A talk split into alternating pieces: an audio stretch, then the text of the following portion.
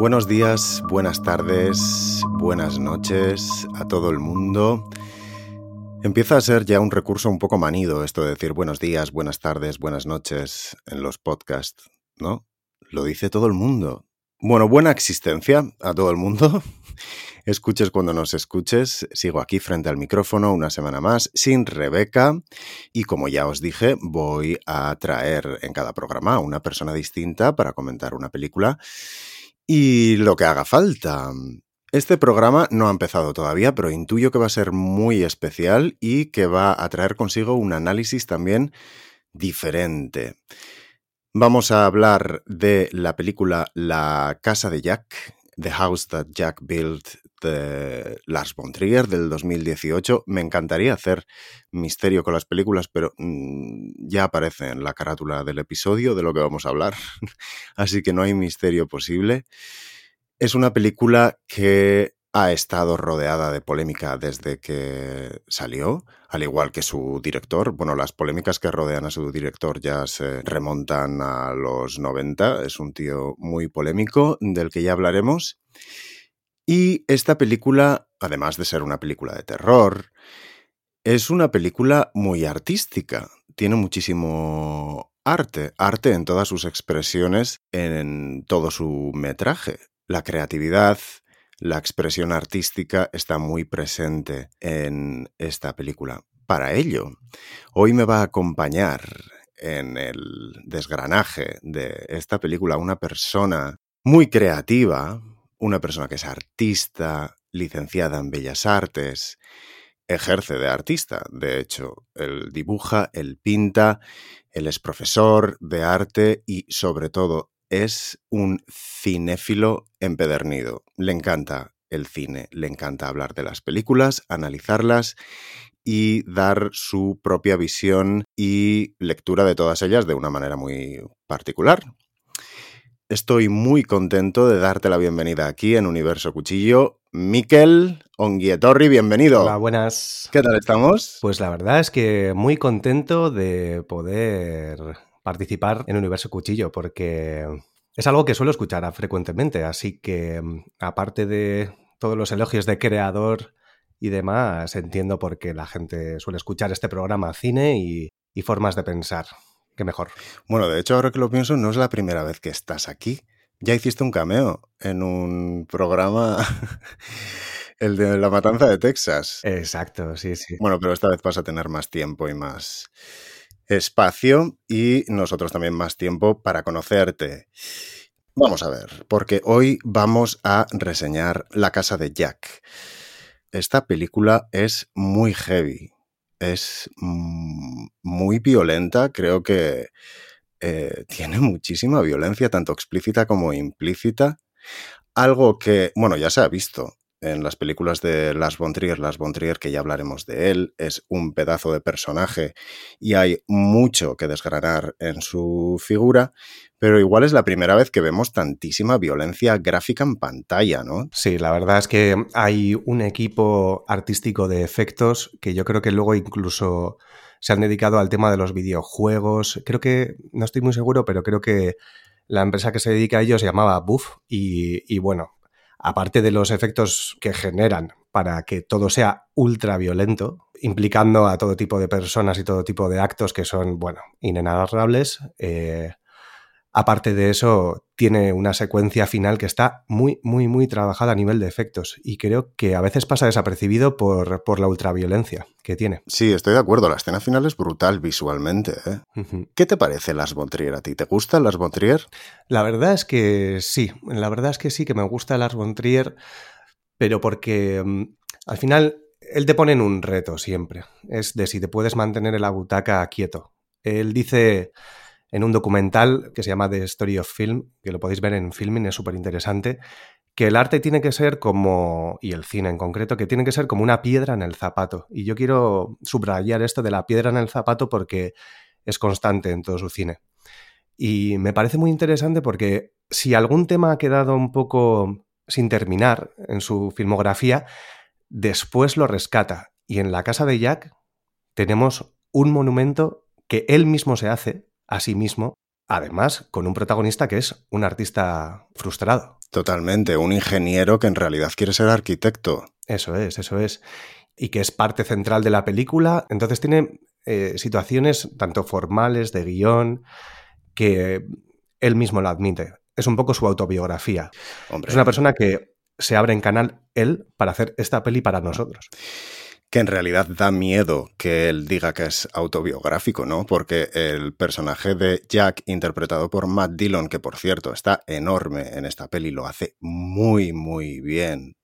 Sí. Es un tío terrorífico, un tío, además de psicópata narcisista, un, eh, bueno, asesino con el que no eres capaz de empatizar en ningún momento, ¿no?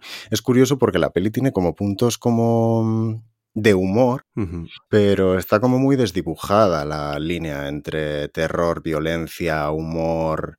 Eh, es una película que incomoda muchísimo, como todas las de las Von Trier, es verdad. Efectivamente, aquí me gustaría un poco explicar a los que nos están escuchando que la casa de ella que empieza en el más profundo negro y una pregunta a la que el interlocutor, que tiene Jack en su cabeza, que no sabemos si es el diablo, el mismo o a qué representa, quizás sea Dios, no sabemos quién es, que él lo llama Berch, que le dice que no le promete poder contestar a su pregunta. ¿no? entonces, desde este momento entendemos que el diálogo, un poco como socrático, estará presente en la película. Es decir, podemos encontrar un sentido a la mentalidad de un asesino en serie.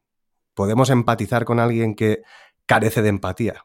Estamos preparados para ver su vida, entrar en su casa y conversar directamente con el mal. Y yo creo que eso es muy potente. Eso antes de los créditos en silencio. Bueno, bueno, bueno, bueno, esto me está pareciendo, o sea, estamos, estamos haciendo un programa serio, eh, con contenido serio.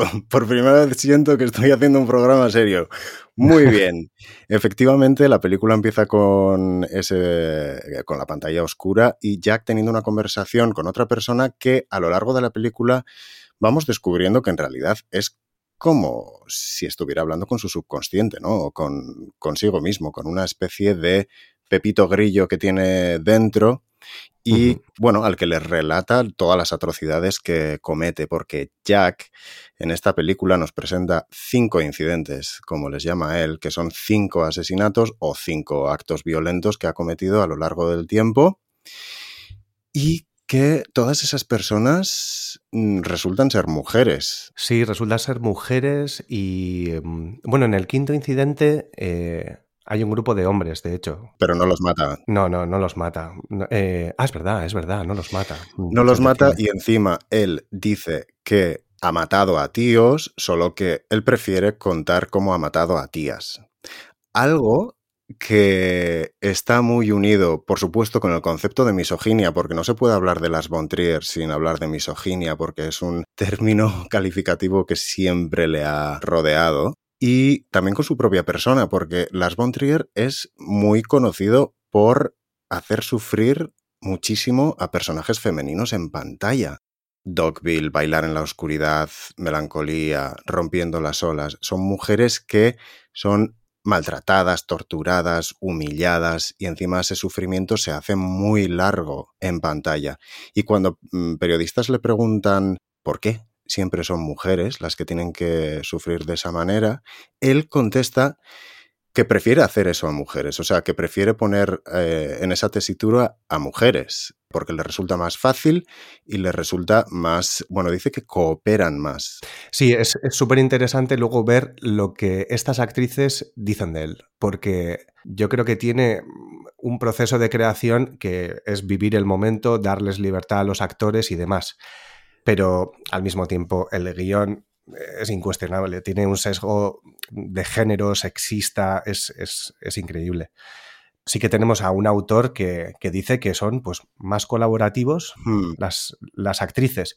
Otra cosa es lo que opina de sus personajes, de lo que opina en general de las mujeres. Es, realmente es muy difícil disociar eso como, como espectador, pero ya, ya he comentado antes, ¿eh? hay una piedra en el zapato que intenta removernos un poco la conciencia, yo creo. ¿A ti te la remueve? A mí me la remueve porque básicamente en el primer capítulo, en el primer incidente, cuando tenemos a Uma Thurman, una actriz consagrada, eh, espectacular también en la película anterior de Nymphomaniac, que fue un poco un papel hecho muy a su medida, ¿no? Por la vida personal mm. de Uma Thurman. Pero también, pues, una mujer que aparece en mitad de la carretera y que básicamente mm, no le toma en serio al asesino en serie. Eh, dice que este tío es incapaz de ser un asesino en serie. Vamos a ver, le ridiculiza para realmente conseguir ese personaje. O sea que es un poco de efecto Pigmalión. Lo que piensan de mí al final será lo que yo voy a ser. Vamos a ver, porque a mí ya desde el principio el personaje de Uma Thurman y esta escena me hizo dudar de todo, porque no se puede ser más boba. Es decir, es como que está buscando la muerte, ¿no? Es una tía que está parada en la carretera, se le pincha una rueda, Jack se le cruza, le ayuda con el gato, no sé qué, bueno pero ella no para de sacar el tema de podría ser un asesino en serie, soy qué idiota montándome en tu coche, no sé qué, y está R que R con eso, y luego encima le dice en un momento dado, qué cojones, tú no podrías matarme, tú eres un parado, tú eres no sé, o sea, está todo el rato como provocando la muerte, como buscando es una eh, situación tan, tan ficticia, pero tan realista al mismo tiempo, porque le saca de sus casillas y ya está, eso es lo que ocurre en la escena. Y, y es una situación un tanto chocante porque eh, es que... Pero es tan chocante, es tan llamativo que me hace pensar que a lo mejor es Jack quien está pensando que la tía es tan tonta y que le está provocando y que todo es fruto de su imaginación, porque nadie en su sano juicio haría eso, ¿no? O... Efectivamente. E, e, es decir, es que desde el principio Jack tiene una voz en su cabeza que quien nos dice que no es él mismo, hablando mm. consigo mismo, como nosotros solemos hacer. Yo creo que cada persona ha hecho consigo mismo rebatirse e ir a, cuchillo, ¿no? A universo cuchillo así, tac. O sea, a cuchillo de tu propio universo de hacerte el mal. Y sí. ¡Wow! Muy bien traído. Eh, lo que me llama la atención también cuando termina este capítulo. El incidente termina y se vuelve otra vez al diálogo interno del, del protagonista. Y entonces de repente se empieza a hablar de música, de arquitectura, aparecen cuadros exóticos de Gauguin, se habla de arte de los artistas y de los métodos que tienen los artistas, ¿no? Y es una información clave porque en opinión de Matt Dillon, ¿no? el actor que interpreta a Jack, lo que hemos dicho antes, es un artista frustrado. Entonces esta información se subraya con, como con imágenes aleatorias. ¿no? Sin embargo, de vez en cuando, Las von Trier cuela otra vez los golpes que le da con, con el gato a Uma Thurman. Y del humor negro que genera una persona que es un poco estúpida por meterse en una furgoneta y además provocar y que le saque de sus casillas y, y tal, de repente, al poner otra vez las imágenes de cómo se le desfigura la cara, no estamos libres mm, todo el rato de, del humor. No, no, de repente vemos que es una peli de terror. Totalmente. Y llama la atención cómo Jack es un asesino muy torpe, porque eh, improvisa mucho en el camino. Es decir, es cero, premedita muy poco. Él se autollama Mr. Sophistication, Mr. Sophistic, Sophistifi. Me hago un derrame cerebral. Ya no dicen eh, Mr. Sofisticación. Ah, vale, la he visto en inglés. Eh, sofisticación. ¿A dónde me he ido? Sofisticidad. Bueno, con Claire, que es la segunda mujer que mata, interpretada por la gran Shivan Fallon Hogan, que es una mítica actriz eh, de las pelis de las von Trier. Ha estado presente en muchísimas, en Bailar en la Oscuridad, en Dogville, etc. Es la mítica de Men in Black, la, que, la mujer de... Mm, hay un, señor que luego se mete... Ay, joder, no me acuerdo de Men in Black. Hay un tendero, el marciano se mete en la piel de un tendero que da asco, que se le cae la baba y luego hay un perro. El hombre cucaracha. Ese. El hombre cucaracha. Pues eh, está por ahí. Claire está ahí tranquilamente en su casa y Jack quiere matarla, se presenta al principio como policía, luego como un eh, señor que trabaja en una compañía de seguros y la tía se lo traga todo, él mm, no tiene nada planeado, va improvisando. A ver, esto por un lado nos vuelve a confirmar que sus víctimas no son premios Nobel, que no tienen mucha inteligencia y que él es un cabrón que improvisa todo el rato, es muy muy torpe. Y la muerte de esta tía, yo creo que aunque no haya mucha sangre, es mm, una de las más difíciles de ver porque cómo se alarga en pantalla ese estrangulamiento que dura como 5 millones de horas, que ahora me ahogo, que ahora me meto una manzanilla, ahora que no sé qué, ahora... Es horrible eso, ¿no? Sí, es muy fuerte porque realmente luego se hace mención al hombre de hielo, de, Iceman. Más adelante en los capítulos se habla sobre un asesino en serie que era, bueno, que mató como a 100 personas o así, era un asesino de la mafia y, y demás, que creo que de Detroit. Y resulta que lo que hacía él era, bueno, matarlos, pero les quitaba su último aliento, como que respiraba él el último aliento de ellos, o sea, como una especie de beso de la muerte. Y cuando se comenta eso en la película, el propio personaje que hace Bruno Gantz, que es un poco su conciencia, Berge, con el que habla consigo mismo, dice, basta, o sea, basta, basta, no, no sigas contando eso. Y yo creo que ocurre eso, una metáfora de eso en ese capítulo. No sé, no sé si realmente era la intención de Lars von Trier, pero ese estrangulamiento y tomarse ese tiempo, la verdad es que sí, no, es, es un acto consciente de matar a alguien con la máxima crueldad, habiéndose aprovechado de, de la fragilidad de una mujer que la que su marido pues se murió y que bueno, busca excusas para poder entrar en esa casa. Y me parece súper interesante porque la peli está prácticamente todo rodada en interiores. O sea, hay algunas escenas exteriores, pero la casa de Jack ocurre básicamente en interiores. Es verdad, sí, es verdad. ¿Cómo es esa escena de, bueno, llega el policía, de alguna manera se lo quita de encima. Los policías en, este, en esta película son extremadamente tontos. Bueno, en muchísimas películas eh, que comentamos no sirven para absolutamente nada. Y cómo le arrastra por eh, la carretera que se le desgasta la cara. Wow. ¿Eso sí, qué sí, cojones sí. es? Pues eso es, la verdad es que vuelve a ser un toque de humor negro. Porque también cuando vimos Death Proof, la gran Death Proof de Quentin Tarantino, eh, vimos un atropello eh, dividido en cuatro partes y qué le pasa a cada una de las personas que pierde una pierna, se le destroza la cara contra la rueda del coche al chocar de frente. O sea, es masivo, o sea, es, es terrible. Pero viene muy bien, no tanto porque le destroza la cara arrastrándola por la carretera, sino porque al arrastrar el cadáver de, de la mujer que, a la que interpreta Siobhan Fallon, eh, se la lleva a su cámara frigorífica, que está pues, a 10 minutos en coche o lo que esté, y genera un rastro de sangre. Es decir, se ha llevado el cadáver a casa y ha dejado un rastro de sangre. Pero empieza a llover. Y empieza a llover. Y el estúpido policía no va a encontrar a Jack, porque ya sabemos que es estúpido, pero no solo por eso, sino porque la divina providencia o la casualidad le deja totalmente asombrado a Jack, porque de repente empieza a llover y limpia todo el rastro de sangre hasta su casa, desde, la, desde el homicidio hasta la guarida. Entonces, es impresionante. Y aquí me gustaría también incidir en, en que como en este segundo incidente, ya se empieza a gustar un poco Jack. Así mismo. Sí, porque empieza a sonar Fame de David Bowie, esa pedazo de canción funky, eh, disco increíble de lo jodido que es ser famoso.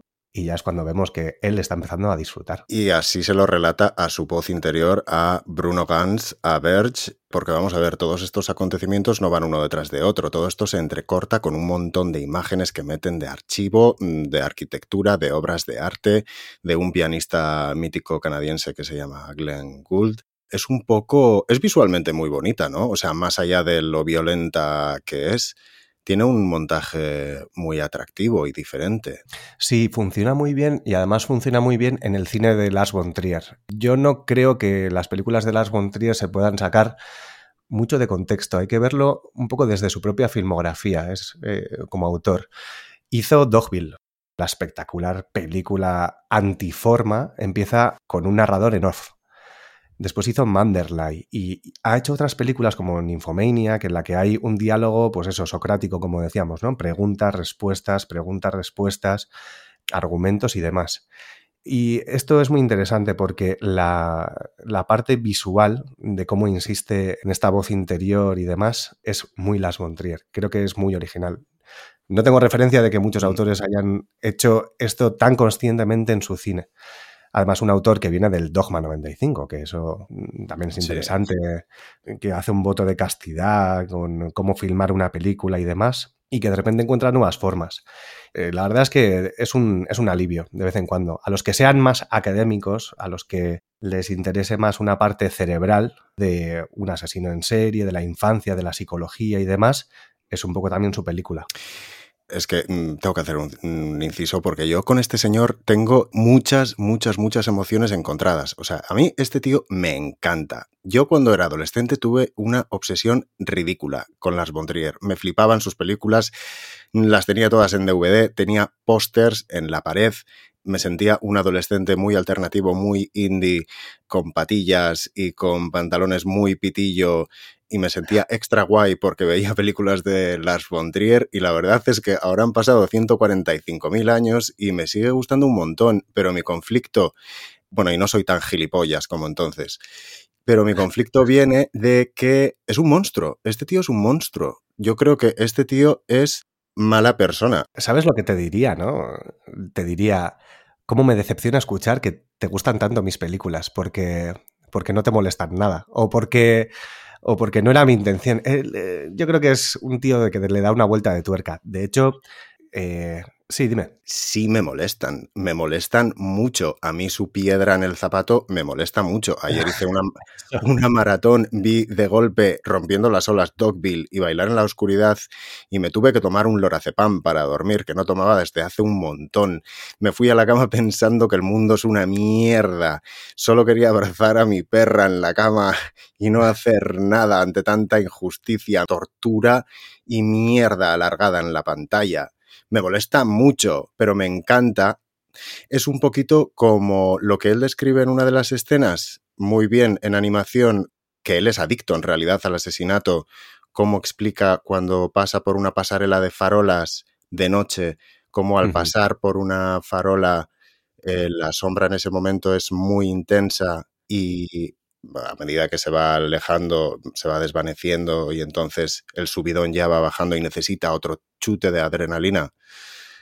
Pues me pasa lo mismo a mí con sus películas. Soy adicto. Sin embargo, este tío, ¿tú has visto las declaraciones que hizo en Cannes diciendo que entendía a Hitler?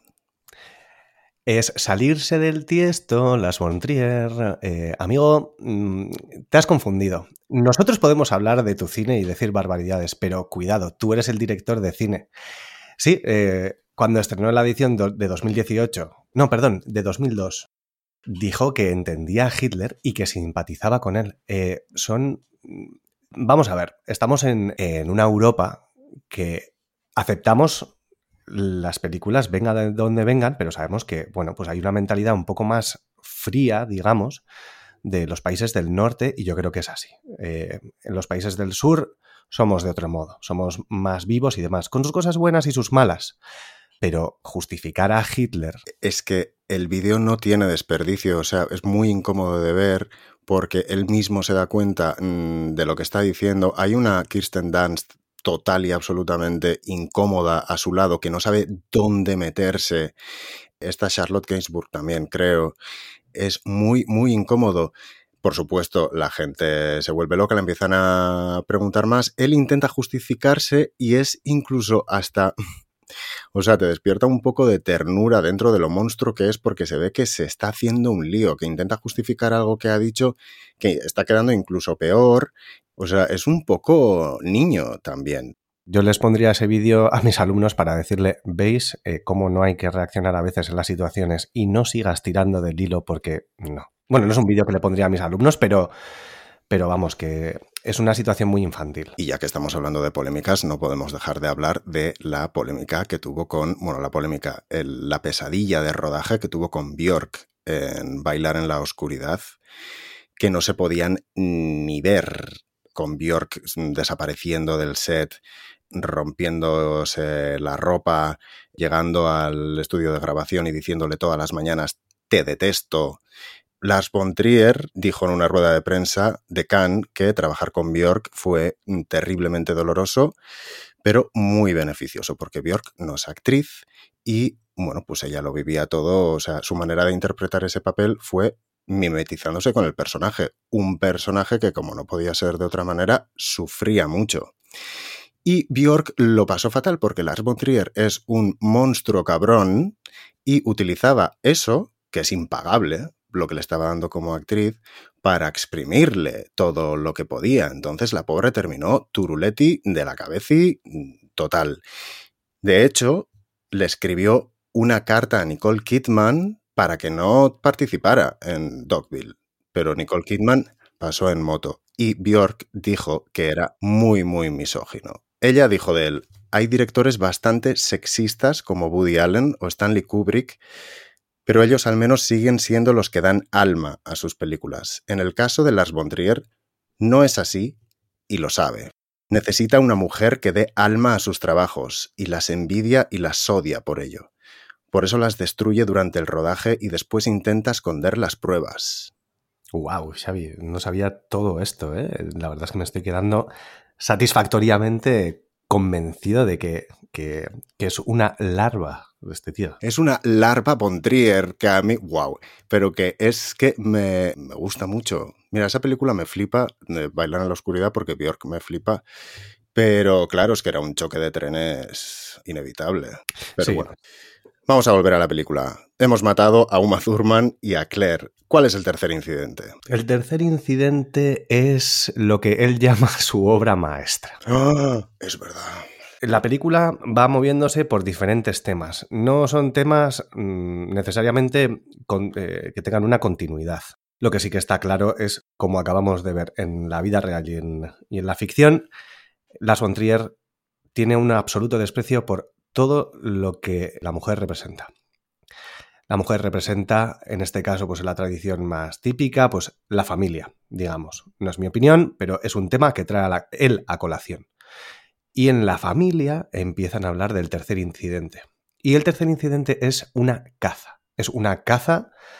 Se habla de la caza, como antes he hablado de arquitectura, de piano, de tal, y se habla de la, de la caza extensamente. ¿Es un alegato en contra del asesinato de los animales? No. Es una excusa para poner a Jack en un campo de tiro con una familia con la que ha quedado. Una madre soltera tiene dos hijos, uno recuerdo que se llamaba Georgie, y en este caso la mujer mientras prepara el picnic, Jack enseña a, disparar y a cazar y a cuando una presa es más débil, cuando va con su madre, porque se muestran una cierva con sus cervatillos. Entonces dice, hay que matar a los ciervos eh, pequeños primero, porque si no la madre, si matas a la madre, pues los demás huirán, ¿no? Pero si matas a los pequeños, el siguiente pequeño pues seguirá a la madre, entonces cazarás a todos. Y hace eso mismo. Es muy heavy. Es muy heavy. De hecho, eh, estos días que he estado viendo la película durante esta semana, por cierto, gracias por encargarme esta película, a mí justo porque es terrible. Es un ejercicio que ya había hecho con otra gente, pero un poco en la intimidad. Y preparándomelo, me lo he visto por capítulos. Y he estado en los. Yo trabajo en un pueblo de Guipúzcoa y tengo como 45 minutos. Entonces he visto los capítulos y demás y me tocó la caza en el autobús. Y yo decía, madre mía, que no me vea nadie con el móvil. Eh, o sea, viendo cómo disparan a niños. Es que Encima sabes que, eh, o sea, sientes, después de conocerle a Las Bondrier, que está utilizando todos esos códigos para romperlos. O sea, un poco los niños y la violencia contra los niños en pantalla es un poco tabú, es un poco regla o límite que no se puede sobrepasar y él lo coge y vamos, hace un puto festival de la violencia contra los niños. O sea, a uno le revienta las piernas, a otro la cabeza, luego se mm, regodea haciéndole a la madre presenciar todo eso y en un momento dado fingir como que está alimentando, dándoles de comer a los cadáveres, esto es total y absolutamente enfermo. Y en una entrevista, un señor le preguntó, en las pocas entrevistas que ha dado Blas Bontrier de esta película, le preguntó acerca de esta escena y le preguntó directamente, ¿era necesario enseñar todo esto en pantalla? Y él era como, claro que sí, por supuesto, si no, no tiene sentido. Esto es el horror que quiero reflejar. Eh, así que es mm, toda esta violencia, entre comillas, gratuita, bueno, sin comillas, es súper premeditada.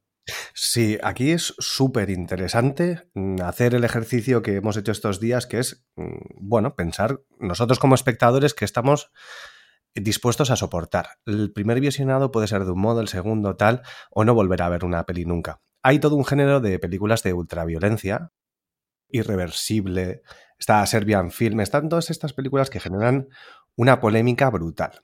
Y Lars von Trier no solo quiere estar en ese sentido, sino que quiere hacerlo suyo. O sea, quiere hacer su cine a través de, esta ultraviolencia.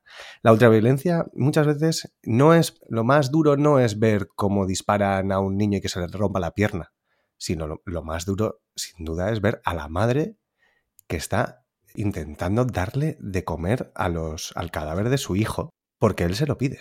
Y ella accede. Y después eh, le dice, bueno, elige un número de la... eh, ¿Cuál es tu número de, la suerte?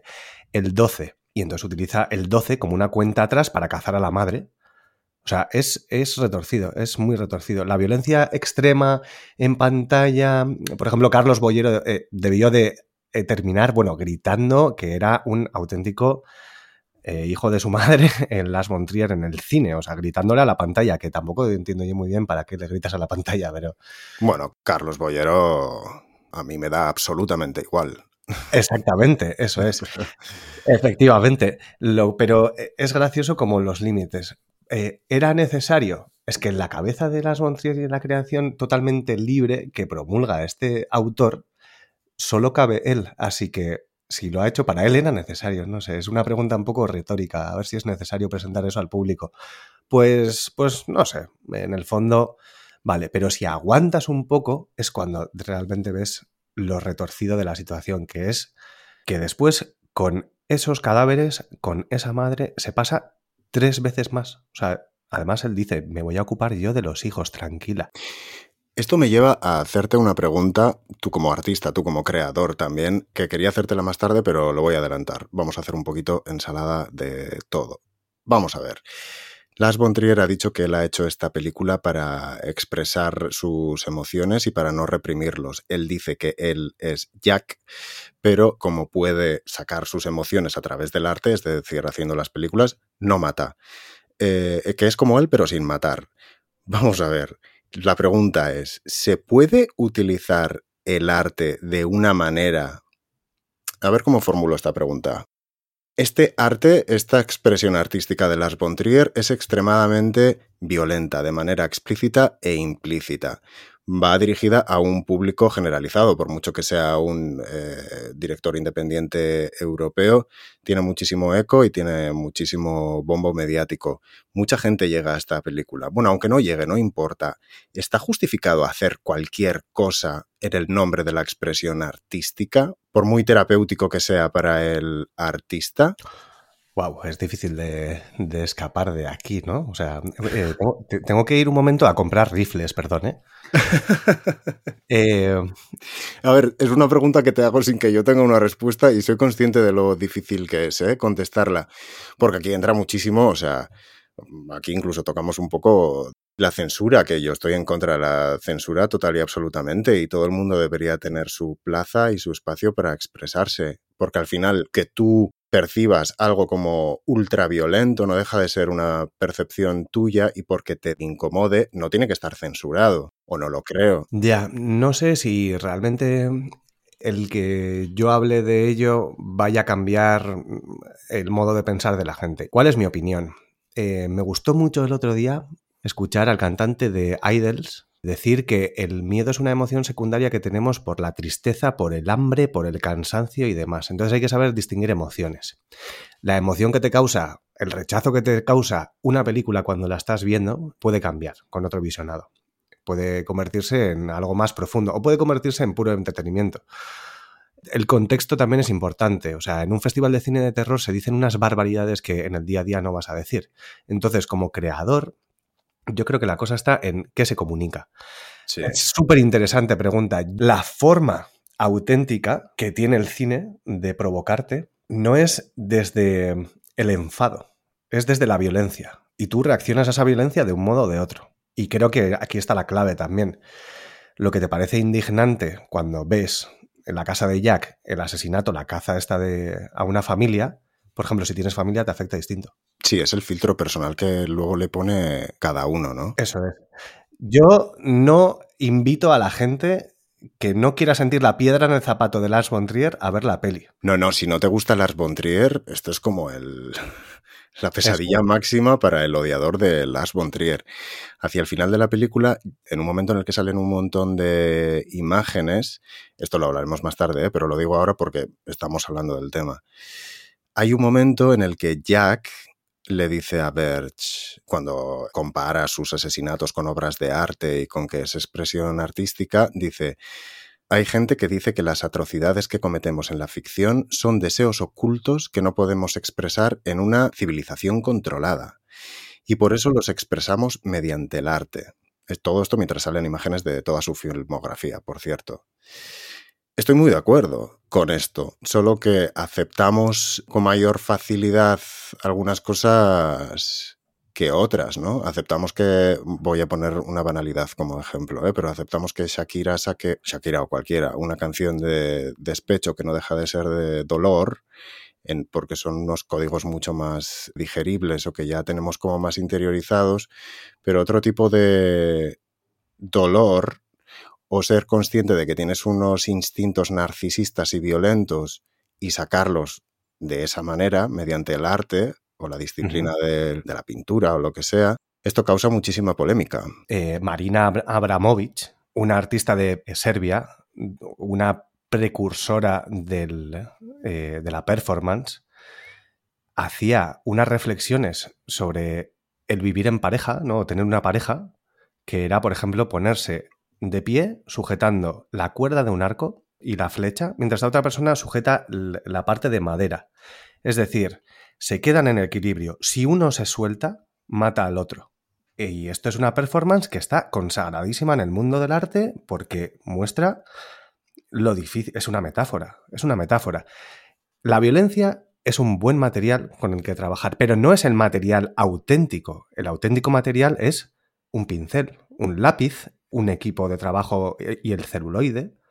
Quiero decir, las formas de arte lo que hacen es utilizar como material artístico, en vez de una teta de verdad que se corta en una película, que ya hablaremos de la situación, ¿no? Viene ahora la teta. Viene ahora la teta, ¿no? Las tetas, sí.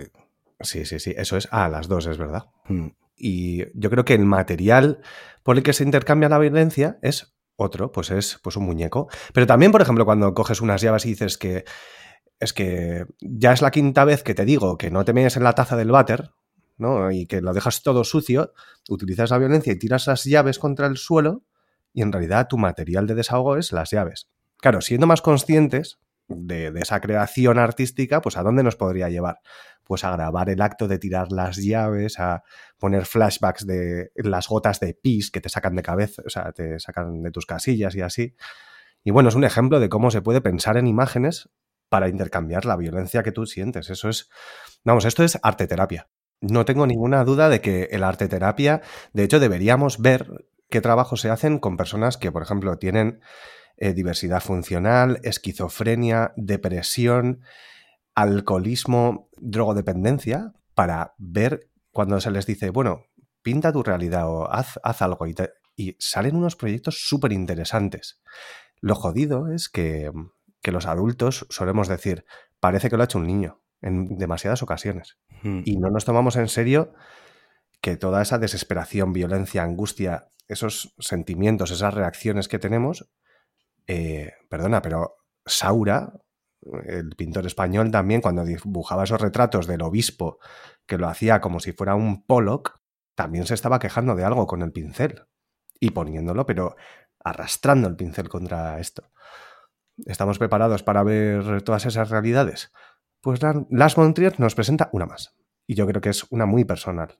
Y ahí sí, es, interesante. Wow, me he metido en una nebulosa de abstracción artística total. Eh, total. Muy bien, muy bien, grandes aportaciones. Llegamos a las tetas cortadas. Llegamos al incidente de Simple. Simple. Simple. Qué cabrón. Esta chica que es un ligue de Jack que es también humillada, torturada, se burla de ella, simple, mm, como no podía ser de otra manera y siguiendo la regla que cumplen todas las víctimas, es tonta, es eh, muy simple, efectivamente, y no se da cuenta de nada. Y la violencia que Jack ejerce sobre ella es atroz también. Igual en este asesinato es donde más asoma la patita misógina, ¿no? Sí, total, total. Total, la verdad es que la crueldad de esta escena, como decía antes, no está solo en, en que acaba, bueno, en una mutilación. una mutilación mamaria. Es que no hay un modo de decir las cosas suave cuando estamos hablando de esas escenas. Pero realmente, eh, por ejemplo, la película de Iciar Boyain Abre los ojos. No, Mm. Abre los ojos no, ¿cómo era? Abre los ojos es de Amenábar, te doy mis ojos Eso es de... Sí. Eso es, te doy mis ojos también, es ponerse en el punto de vista de un maltratador psicológico y físico y de todo que hacía Luis Tosar y no es insoportable. Y yo creo que es una película que conecta más con nosotros realmente porque es, está hecha en España. Pero es una escena que podía darse en Dinamarca, en Estados Unidos, en Francia o en ahora mismo encima de tu casa. Mm. Y Sí, sí. es una escena cotidiana, ultraviolenta. Y y la verdad es que de todos los capítulos es un poco a mí el que más me, me subyuga, porque creo que simple, aparte de no merecérselo, lo que hace es intentar hablar con él, lo que hace es intentar, no sé, bueno, pues entenderle o, o ganarse un poco su respeto o tal. Recordemos que esta actriz, este personaje, está con Jack, lleva una relación y le quiere.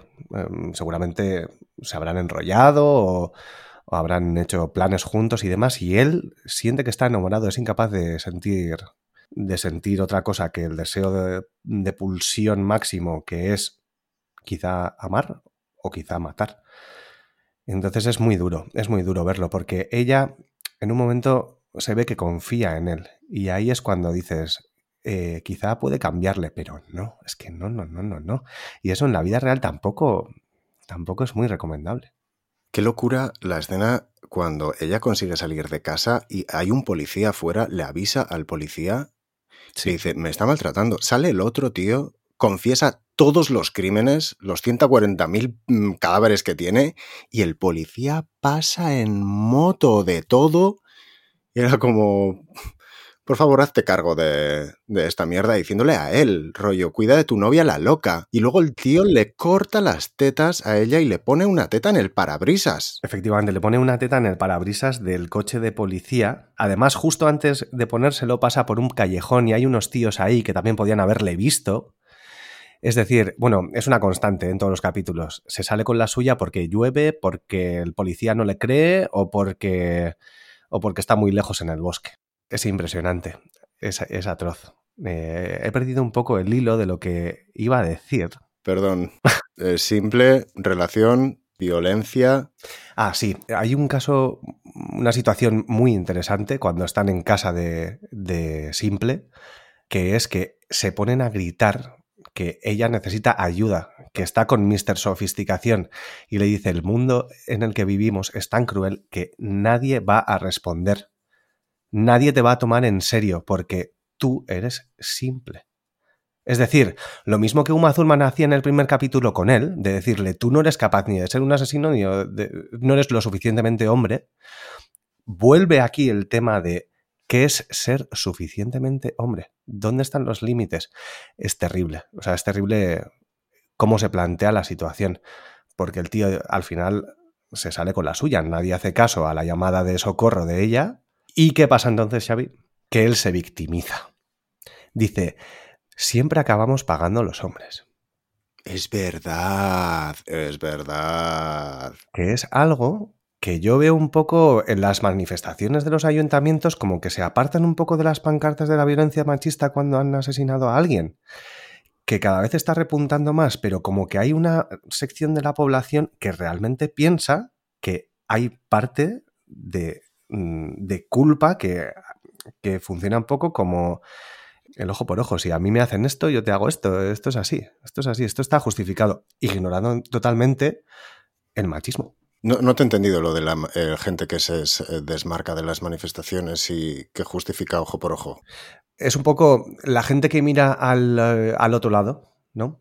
Y busca refugio en que hay eh, también situaciones de, en los que los hombres son las víctimas, ¿no? Negar la violencia de género diciendo que violencia no tiene género, que todo el mundo recibe violencia. Eso es. Algo muy de la extrema derecha. Efectivamente es. Y de hecho, Jack tiene ese comportamiento narcisista de extrema derecha. Y yo no estoy muy seguro de si 2018 fue el año de Trump. 16. Vale, porque volviendo en el capítulo anterior, en la caza se llevan unas gorras rojas muy características de, de la gente que se reunía en los mítines de Donald Trump, como los seguidores aférrimos de Donald Trump vestían gorras rojas. Pero bueno, esto es solo una conjetura. ¿eh? Sí, sí, pero hay, hay una extrema violencia en esa escena que es muy cotidiana. Es lo, lo, triste. Sí, sí, sí, sí, sí. Esto es terrible. Y ya vamos finalizando porque vamos ya con, con el quinto con el quinto elemento, iba a decir, con el quinto incidente, que es, en realidad en este incidente no muere nadie, pero es cuando Jack, este ingeniero eh, frustrado, psicópata narcisista con trastorno obsesivo compulsivo, gilipollas, es descubierto, que es cuando tiene montado en su cámara frigorífica donde va coleccionando todos los cadáveres, tiene secuestrados a un montón de tíos que los tiene a todos puestos como en fila todos los cráneos en fila, ellos están vivos. Y lo que quiere hacer es un experimento que es disparar a uno y que, las, y que la bala salga por la cabeza del último, una super bala mm, con muchísima potencia. Cuando ya hemos visto como a todas estas mujeres a las que desprecia, tortura, de repente hace una exploración en el asesinato masivo entonces, la cantidad tiene importancia. O sea, pone, no sé si me equivoco, pero ocho tíos, una cosa así, uno seguido de otro. Y justo antes de matarle se da cuenta que al, chico al que ha secuestrado, que es militar, le dice, no, no, es que esa bala no es full metal jacket, no vas a poder atravesarnos el cráneo a todos y tal, por favor no lo hagas y así y tal. Entonces se va por una full metal jacket, le pillan porque está haciendo ya cosas sospechosas. Se cuenta como que mm, como que le han pillado por otra cosa, por un robo o algo así. No por los asesinatos, pues, sino por otra cosa. O sea que realmente la policía sigue siendo estúpida. Y cuando vuelve con la full metal jacket, ya para disparar, en la cámara frigorífica, donde tiene ya cientos de personas metidas ahí, de repente, pues el señor sofisticación tiene que apuntar y mira por la mirilla y está todo desenfocado, así que tiene que abrir una cámara, una puerta más, otro interior más, y ahí es cuando de repente aparece su voz, la voz con la que estaba dialogando Bruno Gantz, personificada, que es súper interesante. Un inciso, los asesinatos masivos de poner una persona detrás de la otra, bueno, masivos no sé, pero poner una persona detrás de la otra para que la bala atraviese a la cantidad mayor de personas, eso se ha hecho en muchísimas guerras y sí, sí. Es muy heavy, ¿eh? Cuando los ejércitos no tienen el suficiente armamento ni la munición, lo que recurren es a ese tipo de tácticas. Se hizo en la, guerra de Yugoslavia, disparar a parejas y que caigan al río. Entonces, si mueren o no, bueno, al menos están heridos y si no, se ahogan. Además que durante toda la peli aparecen imágenes de, del genocidio y demás, o sea... Es que ahí voy. Durante toda la peli, sobre todo al final, creo, aparecen un montón de imágenes del Tercer Reich de Alemania en el 43, por ejemplo, del Holocausto, muchas imágenes de Hitler y creo que el casting, la elección de Berch, eh, que sea Bruno Gantz, no me parece ninguna casualidad. Bruno Gantz es mundialmente conocido por interpretar a Hitler hundimiento. en el hundimiento. Sí, sí. Sí, sí. Yo creo que es un modo también para que él lo que dijo en 2002 en Cannes, como que tenga todavía más presencia en la película. Sí, sí. Si pudiéramos estar en Cannes y oír lo que dijo en ese momento, no sé cuáles serían sus palabras, pero... Pues yo te voy a decir cuáles son esas palabras, querido amigo. Lo que él dijo fue textualmente, entiendo a Hitler. Comprendo que hizo cosas equivocadas, por supuesto, Solo estoy diciendo que entiendo al hombre. No es lo que llamaríamos un buen tipo, pero simpatizo un poco con él. Entonces ve que la periodista mm, se está mm, poniendo blanca y que toda la rueda de prensa está de qué está diciendo este señor. Kristen Dunst está al lado suyo, rollo, eh, me quiero morir. Charlotte Gainsbourg también, rollo, qué puta mierda es esta. Y luego el tío se lía cada vez más y sigue diciendo, quería ser judío, pero en realidad me di cuenta de que era un nazi porque mi familia era alemana, lo cual también me agradaba. No estoy a favor de la Segunda Guerra Mundial ni estoy en contra de los judíos.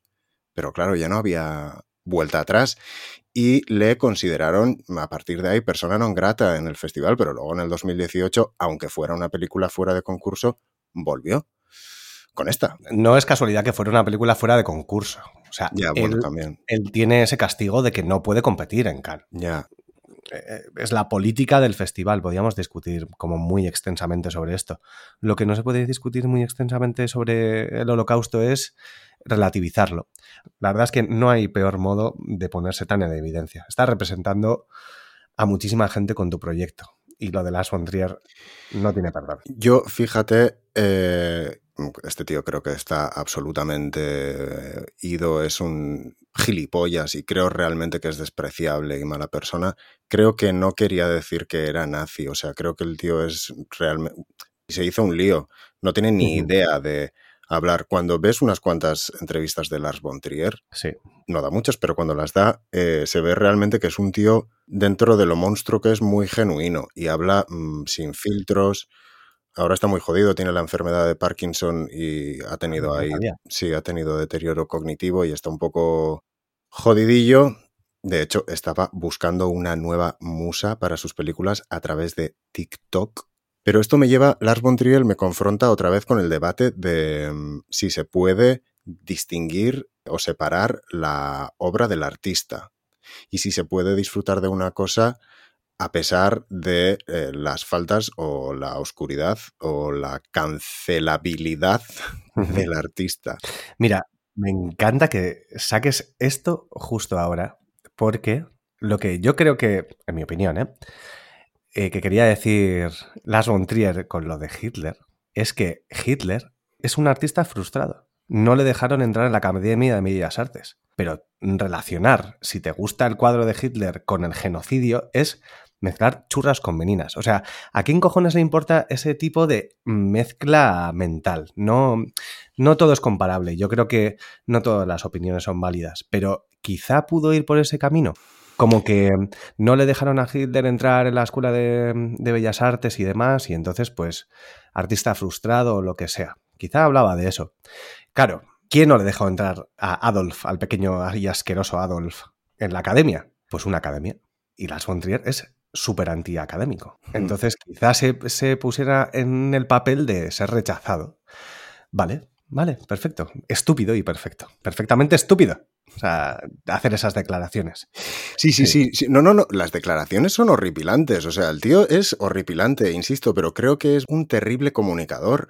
O sea, es muy genuino, pero es cero elocuente. Habla muy mal, comunica muy mal. Se hace un lío, pero se hace un lío con todo. Con todo, con todo. ¿Y qué te parece la idea? No tanto el, la charla, sino la idea de coger a una persona súper famosa de TikTok a mí me parece una idea. No, o sea, no, no buscaba a una influencer de TikTok, ¿eh? No, no, ah, no, no. Ni tiene TikTok. Lars von Trier no tiene ni puta idea de lo que es TikTok, eh, seguramente, y se la suda.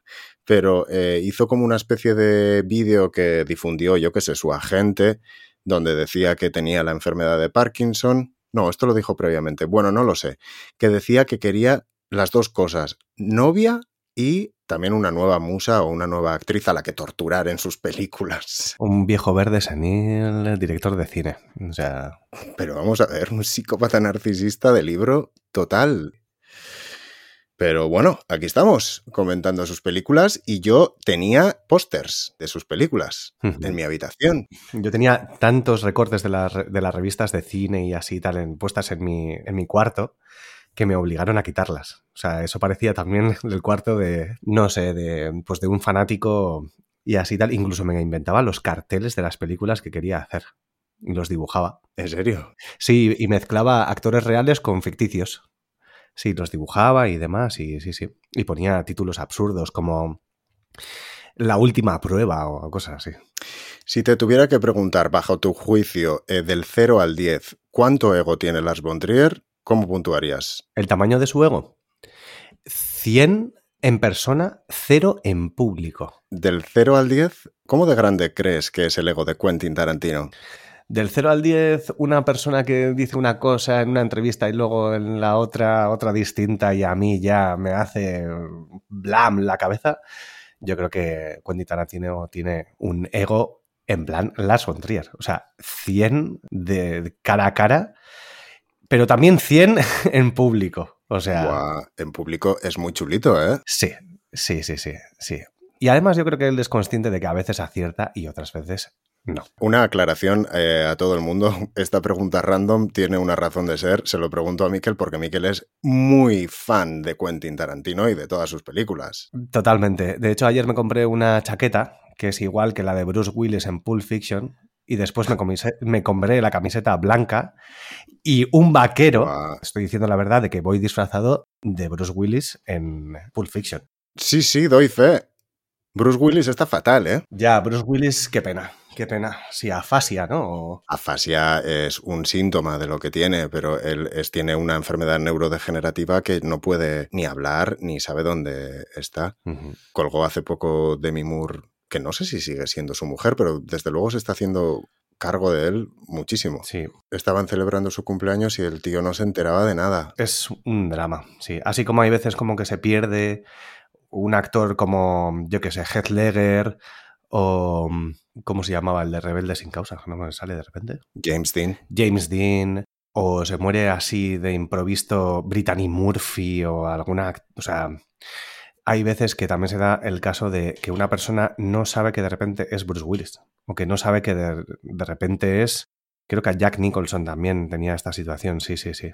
Sí, eso te hace replantearte un poco lo que estábamos hablando, que la humildad y el ser consciente de saber dónde estás y lo demás, bueno, es tener los pies en la tierra. Y hay egos que no pueden no pueden sino volar.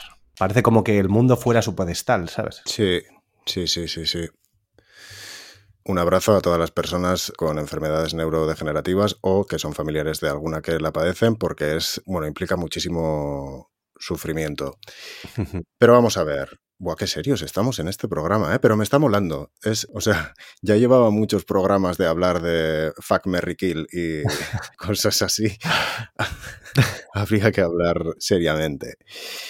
Vamos a ver, porque Jack encuentra a Bruno Gans, ahí ya vamos terminando, abre el frigorífico, ahí está, el señor que interpretó a Hitler, meten ahí un montón de imágenes de Hitler, de holocausto, lo otro, y bajan al puto infierno, literal. Sí, pero justo antes, Jack hace su casa. Ah, es verdad. Porque se pasan verdad. toda la puta película que tú piensas, ¿y la casa de Jack? O sea, la casa de Jack, ¿por qué se llama así la casa de Jack? O sea, el tío es ingeniero, es arquitecto, es, es frustrado. Me meten aquí ultraviolencia, ya no puedo más. Pero ¿dónde está la casa de Jack? Hay alguno que, que le busca las cosquillas, ¿sabes? A Lars von Trier, y el tío, impasible, coge y se hace una casa. Una casa, ¿qué piensas, Xavi? ¿Deberíamos contárselo a, a la gente cómo se la hace? ¿De qué es la casa? Pues mira, sí, diciendo previamente que Jack se compró una parcela y empezó a construir un montón de veces una casa que nunca terminó de construir porque no la paraba de derribar, porque nunca estaba satisfecho, porque eh, siempre se ponía en plan perfeccionista, nada le hacía feliz. Entonces, al final, culmina con su superobra de arte, que es una casa hecha por todos sus cadáveres. Bueno, todos los cadáveres que ha ido acumulando en la cámara frigorífica. Recordemos que la película se cuenta cinco incidentes, pero que ocurren durante 12 años. Es decir, los incidentes más espectaculares se han contado, pero hay escenas en una cámara frigorífica donde él alquiló porque tenía unas pizzas y no sé qué. Bueno, no me acuerdo muy bien por qué era, pero que es una demencia, todo lleno de cadáveres, y esos cadáveres además están mutilados y demás, como si como si estuvieran ahí de pie algunos y así, pero otros almacenados. Entonces, con esos cadáveres es con lo que hace la casa. Es muy fuerte esto. ¿eh? El fotograma, la foto, es eh, heavy metal. Es heavy metal. Sí, sí, sí. Es darle. Digamos que la obra de arte perfecta no hay. no, no, no funciona bien. Eh, Eduardo de Chillida creo que decía que la belleza es. O sea, que la perfección es contrario a lo bueno y a lo bello y a todo, ¿no? Entonces yo creo que aquí Las von Trier realmente pasa directamente a un plano ya de estoy hablando con el diablo, el diablo me recuerda, o alguien, ¿no? Bruno Gantz en este caso me recuerda, oye, ¿y tu casa qué? Y termina el trabajo. Y una vez terminado el trabajo es cuando desciende al infierno. Porque la casa en la que está viviendo es un infierno. Él ha confesado muchísimas veces que todo lo que ha cometido, pero cuando ya realiza una casa con los cadáveres de la gente que ha matado, hace un agujero, se mete ahí dentro.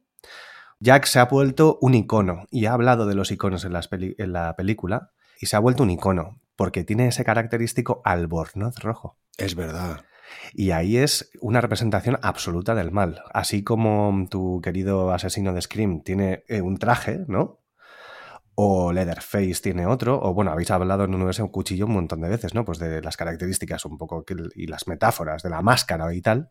Jack es un icono porque tiene el albornoz rojo. Tú podrías ir vestido en Halloween de Jack. Totalmente. De hecho, hay una representación de. Me acaba de venir a la cabeza la imagen esa de la reproducción que hacen del cuadro de Dante, el infierno de Dante de La Croix. ¿no? Mm, eh, creo que es la balsa de la Medusa. Ah, eso, la barca de, Dante. La barca de Dante o de la Medusa. Bueno, esto lo debería saber de memoria ya. Pero, eh, pero no lo sé. Pero sí que recuerdo que es eh, una historia real. Por lo visto hubo un naufragio y acabaron teniendo tan pocos recursos que se dio un poco como en la película Viven, pues que se acabaron comiendo los unos a los otros y tal, porque estaban en el mar y que no sobrevivió nadie. Pero sí, el, el descenso al infierno tiene una parte como de videoarte súper potente. Y ahí recomiendo también, porque hemos hablado de ya varios artistas y así, o he mencionado yo, ¿no? Por encima Saura o tal.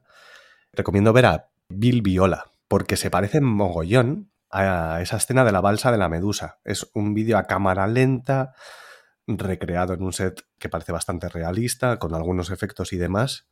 Y Bill Viola pues es conocido, por ejemplo, por grabar la muerte de, su padre, o de, no, de su madre, grabar el nacimiento de su hijo y poner dos pantallas, una sobre la otra, como que empieza la vida y acaba la... Bueno, que acaba la vida y empieza la muerte y demás, ¿no? Como el ciclo de la vida. Y se parece muchísimo al estilo que utiliza Lars von Trier. O sea que lo mismo que coge imágenes muy potentes de la historia del arte como fotografías o de catedrales y demás durante, el, durante la película, también bebe del videoarte y hace una representación del, del, infierno magistral. Sí, ¿no? Total, sí. Sí, porque el infierno de Dante, al final, por lo que tengo entendido, yo no, conozco la obra en profundidad, pero son unos círculos que se atraviesan hasta llegar a lo más profundo del infierno, donde en cada círculo pues hay un tipo de, de criminal. Y Jack no está entre los máximos criminales. No lo está. Pero él quiere ir. Y hay un puente que está roto que no puede cruzar. Y es una metáfora buenísima. Y tú para aquel entonces ya quieres saber cuál es el mal absoluto. Pero la película te deja un final abierto. Efectivamente. ¿Tú qué crees que hay al otro lado de ese puente? ¿Cuál es la... ¿Existe el mal absoluto único sin ninguna piedad? O sea, ¿se puede... ¿Es posible eso?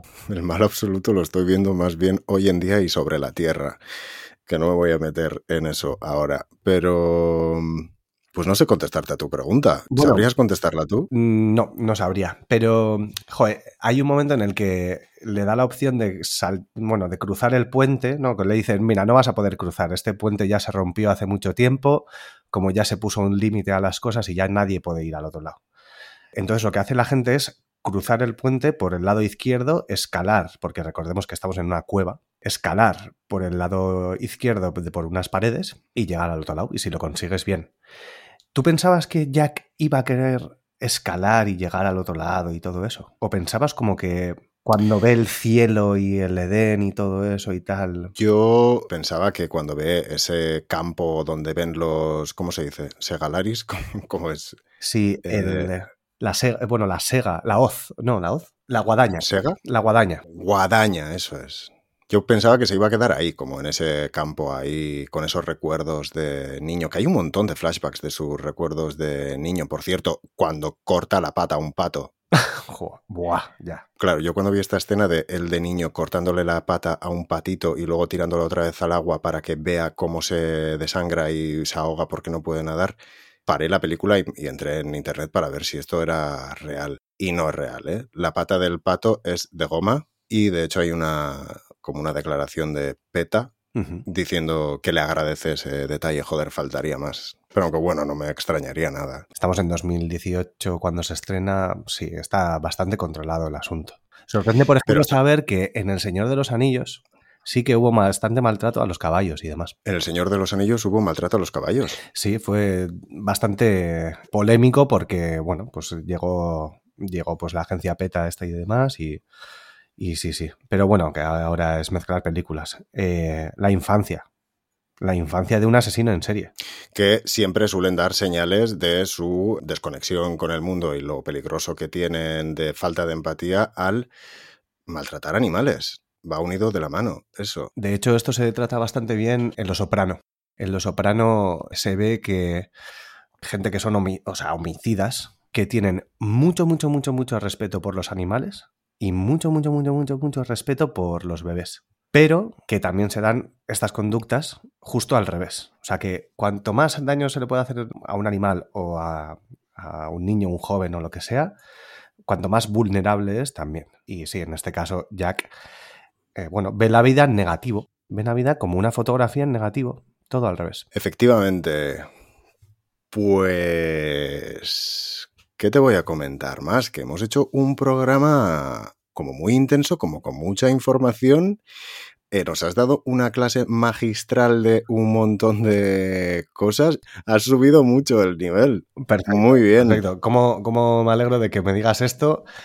Eh, entonces, cacaculo pedopis. Gracias.